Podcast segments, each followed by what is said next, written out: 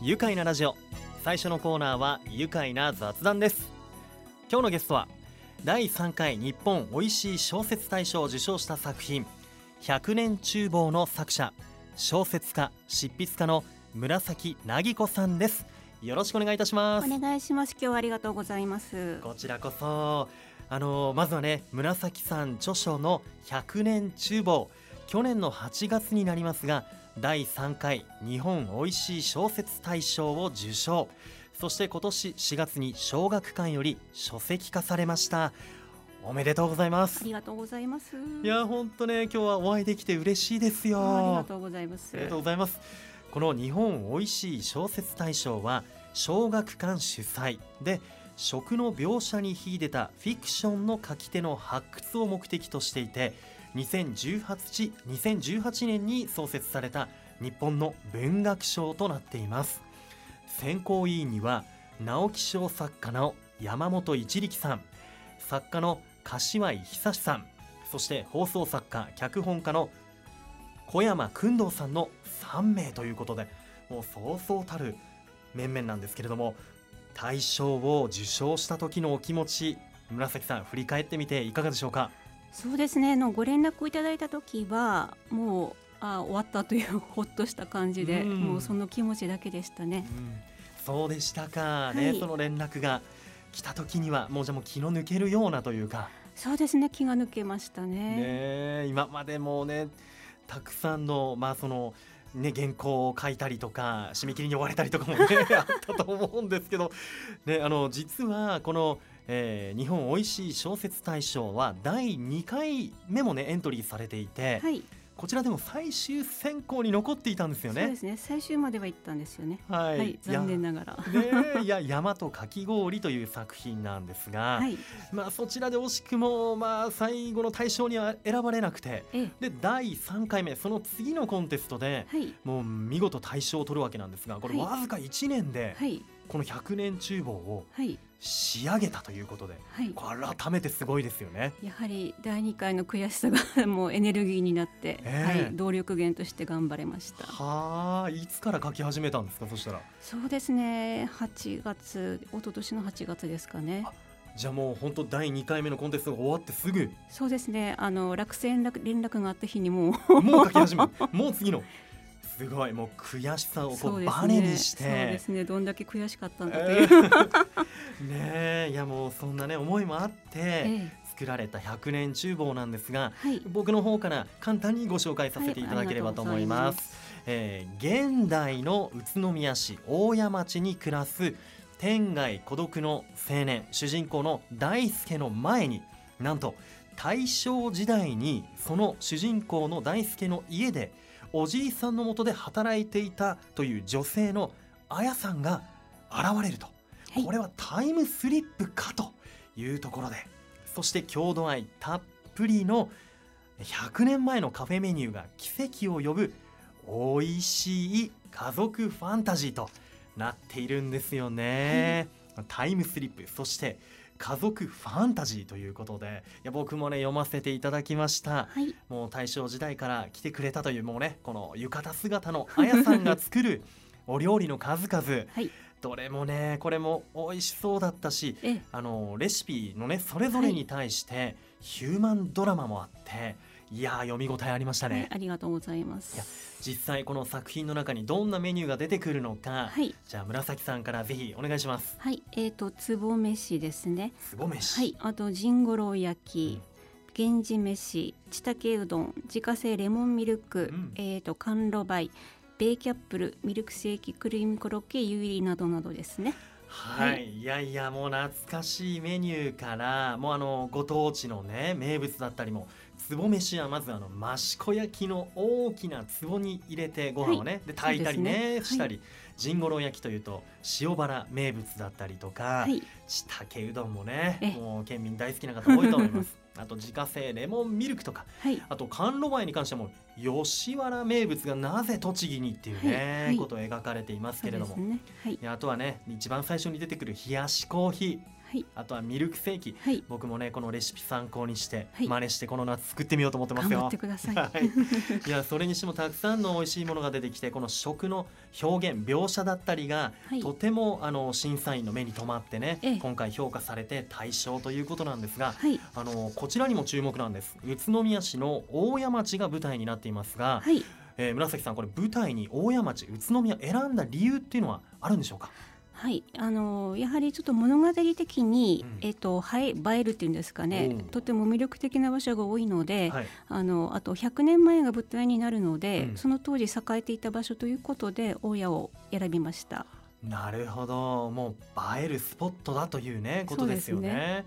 あのー、ちょうど大家というと昨日がね七夕だったじゃないですか、えー、で小説では七夕のお話もあって、はい、確か旧暦の七夕だったんですが、はい、大家の地下空間が出てきて、えーであのまあ、大体こう七夕の時期って雲が厚くなっていて天の川が見えなかったりしますよね。はい、そうですね。でこの作品の中では、はい、主人公の大輔大ちゃんの家の裏山から暗い地下空間、大家の地下空間に入っていて、そこに湖があるんですが、そこでボートに乗ってで奥に進んでいって真っ暗闇に浮かぶ、はい、なぜかね地下空間で天の川を見るっていうね、はい、そういったストーリーがあってこれロマンティックなんですよね。はいありがとうございます。うん。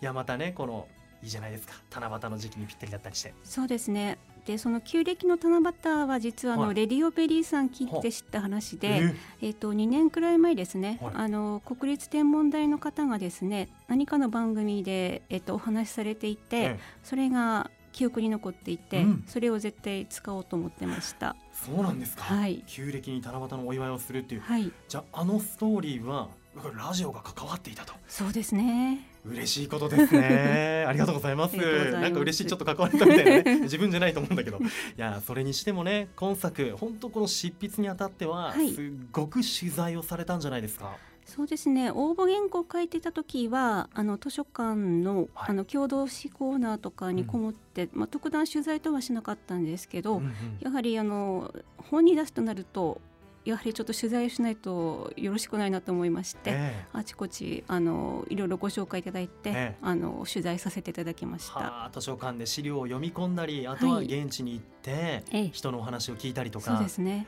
だって大家のあの地下空間の掘り方石の掘り方とかもすごく細かく描写されてましたよね。えー、あれはもう石材組合さんとか、うん、あとあの石材業の方とかに教えていただいて、はい、なるほど。あとはもう作品の中でも大正時代の宇都宮のこの駅前の風景だったりとか、はい、本当きらびやかだったんだなというところとか、えー、人々が歩く姿や人力車が通るところ、えー、あと駅前の田川がとってもあの生き生きとして人々の生活の中心だったんだなこうにぎわう様子とか、はい、あと番場通り仲見世通りのまたあのにぎわった様子、はい、でそこに並ぶ屋台で食べる氷水。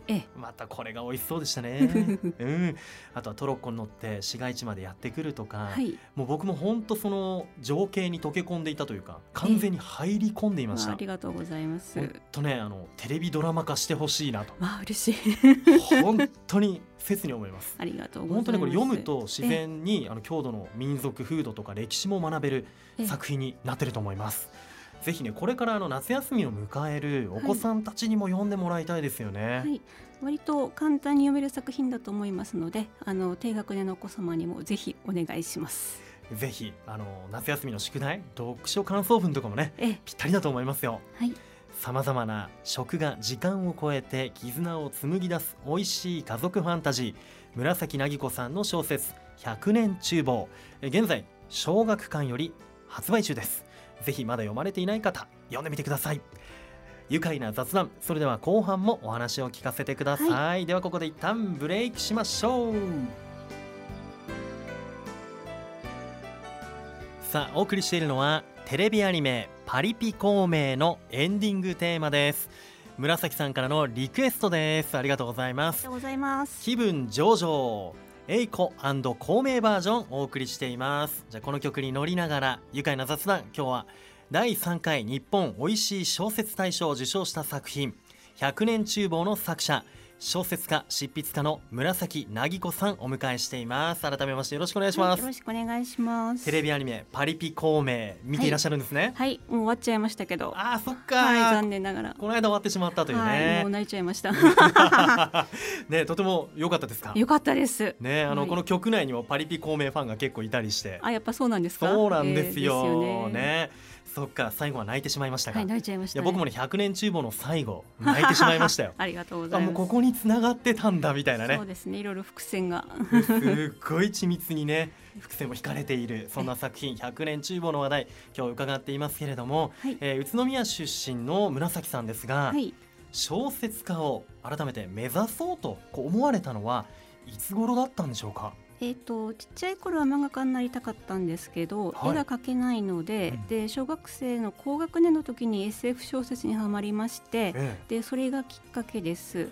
はい、最初は漫画家になりたくて。そうです、ね、SF 小説、はい、例えばどんなものとか？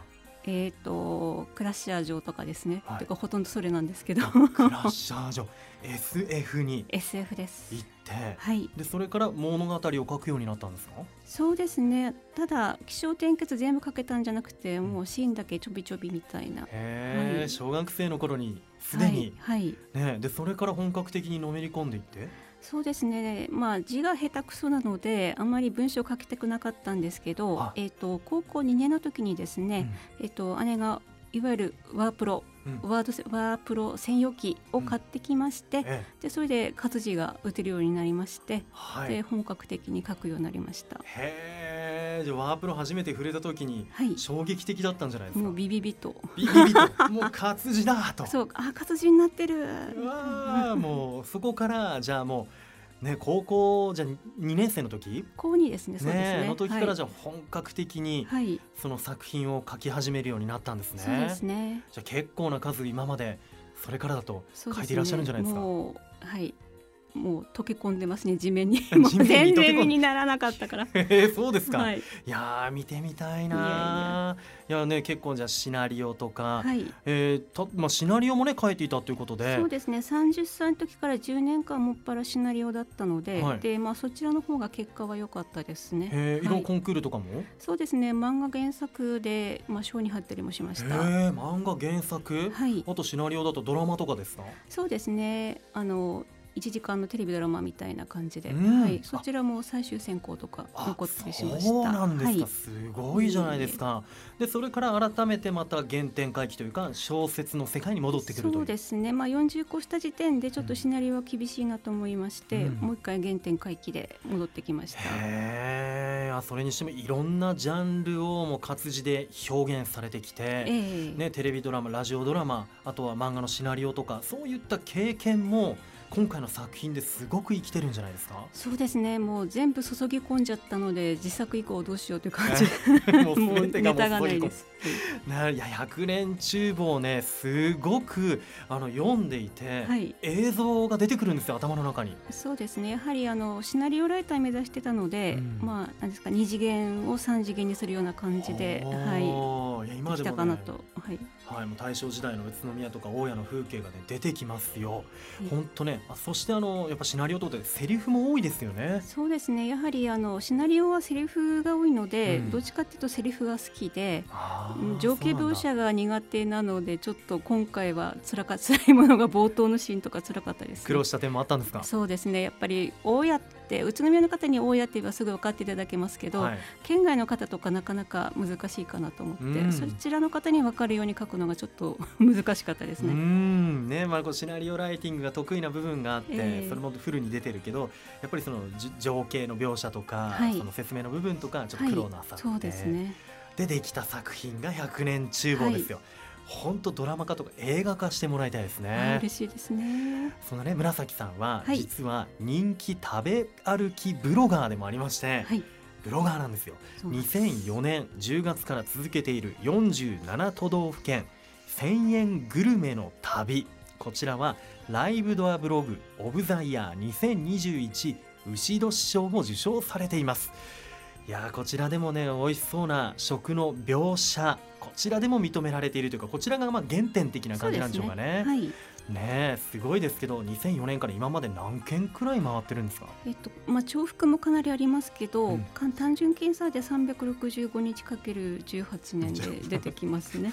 365×18 は、はい、6570アバウトですけど、はい、そんないやほぼ毎日とか毎日ですね。そうですね。いやそうですね。って、はい、もう食べてばっかり。もうすべて身になりました。いやすごい。あの本当フットワークがねとてもあの小柄な先生なんですけれどもね フットワーク軽くていろんなとこ旅行って、はい、全国ですからね。ね。47都道府県1000円グルメの旅。ぜひこちら皆さんブログチェックしてみてください。この間の地元のステーキ宮に行ってましたね。あの暑い時はやっぱりお肉かなと。スタミナをね。スタミナで、えー、宮のタレもね食べたりしてね。ね食べたくなりますね。はいさあぜひブログもチェックしてください。皆さん、えー、現在は紫さんは旦那さんのトマト農家を手伝いながら執筆活動を続けていらっしゃいます、はい、トマト農業はいかがでしょうか？はい。やはり生き物相手なのでなかなか難しいですね、まあ、私は難しいです、旦那さんはわかんないですけどあもうねプロフェッショナルでね、まあ、そちらお手伝いもされていて、えー、そうですね。私手伝いです。ね、はい、あの小説家の紫さんの旦那さん。で、トマト農家さんということで、はい、どんな方なんだろうなというふうにね、はい、想像してしまいますけれども、どんな旦那さんですか？はい、漫画が好きな漫画好きです。漫画好き、まあやっぱ共通点がね、そうですね。あるんですね。あるんですね。じゃあお互いのこう漫画を貸し借りして読んだりとか？い、や趣味が違うので 読まないですね。漫画は好きなんだけど、はい、好きな作品とかはちょっと違ったちょっと違いますね。かなり違いますね。漫画っていう共通点はあるんだけどね。はい、いやでもなんか夫婦あるあるな感じがしてね。まあ、あるあるですかね。ほっこりしますね。はい、いやでもそばで執筆活動とかも支えてくださったり。ええそうですね。まあありがたいですね。いや素敵ですね。はい、えー、現在小学館のホームページなどでは、はい、えー、紫さんの次回作へ期待されているファンのコメントもね目立ちますが、はい、紫さんご自身としてはいかがでしょうか？そうですね。まだ構想までいかない妄想の段階ですけど、まあ世に出せればいいなとは思ってます。妄想です。妄想ね、ねえ、わ今どんなね、妄想されているのか気になりますけれども、はい、いやこれ次の作品待ちたいと思いますしあと今まで書き溜めてこられた他の作品も、はい、ぜひ何かの機会があればですね、あもうそれはもう読ませてもらいたい。消えないで。読ませてもらいたい。さあもうねお時間になってしまいました、はい、えー、今後小説家執筆家として、えー、地元宇都宮そしてこの栃木どのように盛り上げていきたいですか？はい、えっ、ー、と宇都宮や栃木県にはあのオンリーワンなことがたくさんありますので、それを取り上げてあの作品を書いていけたらいいなと思っています。はい、はい、いやね今言葉にありましたオンリーワン。このねオンリーワンがいっぱい100年厨房作品にはいっぱい詰まってると思います、はい、えー、紫凪子さんの小説100年厨房、えー、こちらを片手にですね現在舞台となっている大谷町に聖地巡礼に訪れている方もね多いということで皆さんもこの夏いかがですか？現在小学館から発売されています。小説100年厨房。まだ読まれていないという方ぜひ書店で手に取ってみてください。それではこのワードで一緒に締めたいと思います、はい、いきますよ。せーの。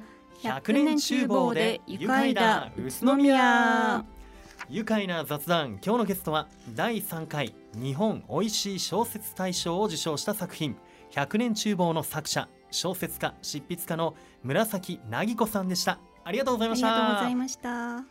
住めば愉快だ宇都宮